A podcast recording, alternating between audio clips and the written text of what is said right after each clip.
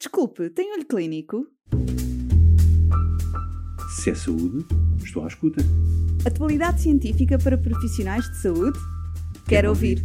Olho Clínico, o seu podcast de discussão científica. Seja bem-vindo ao sexto episódio de Tosse Crónica, onde retomamos a conversa com o Dr. Nuno Cortesão, pneumologista no Hospital da Luz Rábida, e da Dra. Cláudia Vicente, médica de Medicina Geral e Familiar na Unidade de Saúde Familiar Araceti. Continuamos a explorar o ponto de vista do doente nas diferentes dimensões da sua vida e a apontar as formas mais adequadas para avaliar a complexidade desta entidade clínica que é a tosse crónica. Saiba tudo já de seguida. Olá Nuno, mais uma vez, tudo bem? Olá, Cláudia. Vamos aqui retomar esta nossa conversa sobre tosse crónica e descobrir um bocadinho mais.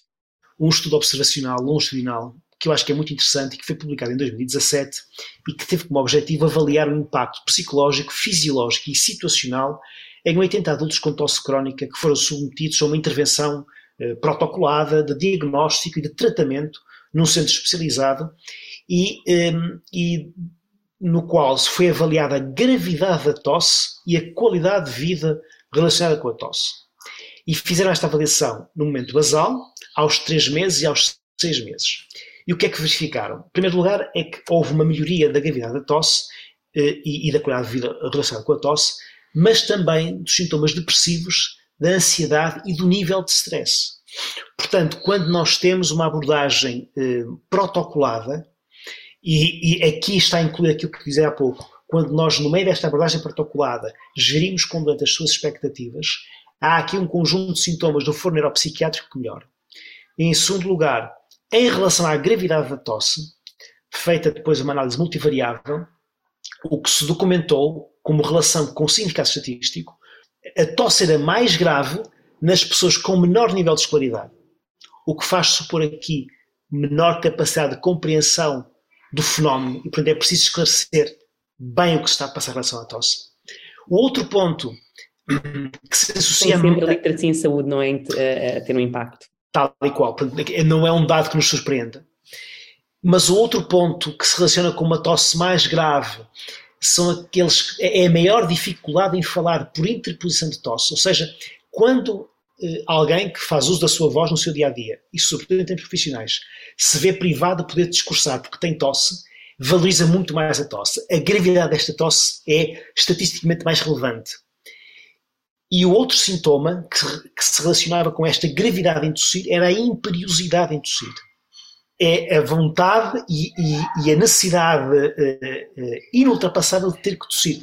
Estes três pontos, nesta análise multivariável, foram aqueles que melhor relação tiveram com o nível de gravidade da tosse. E estes três preditores explicaram 56% da variabilidade da gravidade da tosse.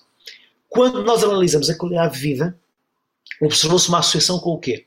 Com incontinência urinária, eh, de igual forma com a perturbação do discurso motivado pela tosse e uma maior utilização de, automedicação. Portanto, pessoas que com tosse crónica têm incontinência urinária, e a maior parte das vezes são mulheres, aquelas que têm o seu discurso e a sua capacidade oratória dificultada pela tosse. E aqueles que mais usam automedicação são aqueles que têm pior qualidade de vida.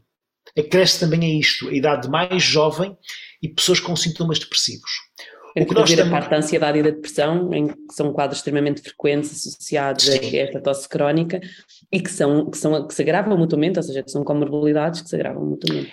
Nós estamos a falar de um pote porri, não é? Isto é uma mistura de coisas eh, que de facto têm muito impacto, não só na percepção que o próprio tem da tosse e também na percepção que tem em relação à sua qualidade de vida.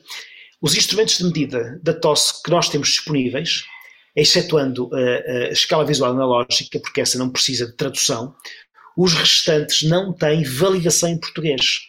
Tem uma tradução para português do Brasil, mas isso não quer dizer que estejam validados. E este e, é um dos capítulos. importante estes da qualidade de vida, porque têm que ser adaptados à cultura local. É exatamente que é uma coisa que não isso. temos nesta realidade portuguesa para nós. É exatamente é uma coisa isso. útil, porque nós somos um país pobre e, e, estamos a fazer isto em equipe, sou médica de família, tu és pneumologista, portanto, os questionários é uma coisa que pode ser aplicada transversalmente nos vários níveis de cuidados e que nos permite também a todos falar a mesma linguagem quando os doentes são observados por nós, por todos nós, não é? Nas claro. suas várias dimensões e nos seus vários ambientes, não é? Com, com toda a complementariedade que, e, e vantagem que daí advém.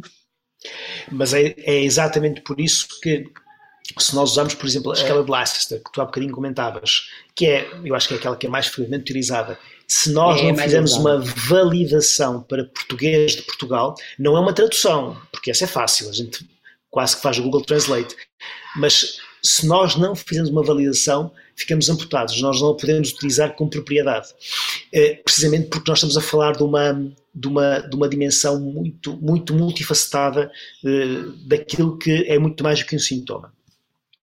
E, portanto, os autores concluem este estudo dizendo que, se, que fazem prova desta interrelação entre a gravidade da tosse, a qualidade de vida relacionada com a tosse e os sintomas psicológicos.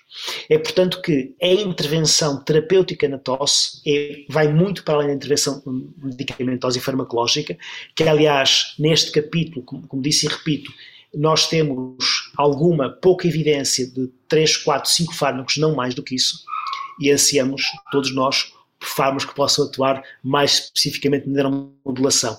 Mas não se esgota aí, podemos ir muito mais além né, na abordagem destes sintomas, destes respiratórios. É verdade. Chegamos aqui à conclusão que a tosse, a tosse crónica um, pode fazer parte de uma doença subjacente, mas que ela própria constitui uma entidade por si só, que tem um enorme, enorme impacto na qualidade de vida daqueles que sofrem dela. A maioria delas são mulheres, Uh, também percebemos que tem uma alta prevalência que está muito subdiagnosticada, que uh, falámos aqui muito de tosse crónica, dirigimos para os adultos, mas também existe tosse crónica nas crianças, que obedece a uma regra de investigação e de orientação clínica completamente diferente, não é adaptar as regras dos adultos às crianças, mas são entidades completamente diferentes. Um, existe, eh, é importante identificar se existe algum fenótipo associado, eh, perceber que existe uma marcha diagnóstica a ser feita com critérios e que muitas vezes eh, essa marcha diagnóstica serve-nos mesmo para chegarmos a isto, a uma tosse crónica, a uma tosse crónica refratária ou um síndrome de hipersensibilidade da tosse. No entanto, a ciência tem avançado imenso e, e tem-nos permitido perceber que existem vários mecanismos neuromoduladores aqui implicados, existem fármacos serem testados na, na área, importante a aplicação destes questionários, é importante também que trabalhemos a nível nacional para os validar, uh, será importante esta relação médico-doente e também a comunicação multidisciplinar que tivemos hoje aqui também com o apoio da MSD, que valoriza um, esta doença prevalente e o impacto que tem na qualidade de vida dos doentes. Esperemos que isto tenha sido útil e que nos leve a todos nós a uma reflexão sobre a tosse crónica. Nuno, foi um prazer estar aqui contigo. Obrigado, Cláudio. Da minha parte também, foi muito bom, foi uma boa conversa. Desculpe, tem olho clínico? Se é saúde, estou à escuta. Atualidade científica para profissionais de saúde? Quero ouvir. Olho Clínico, o seu podcast de discussão científica.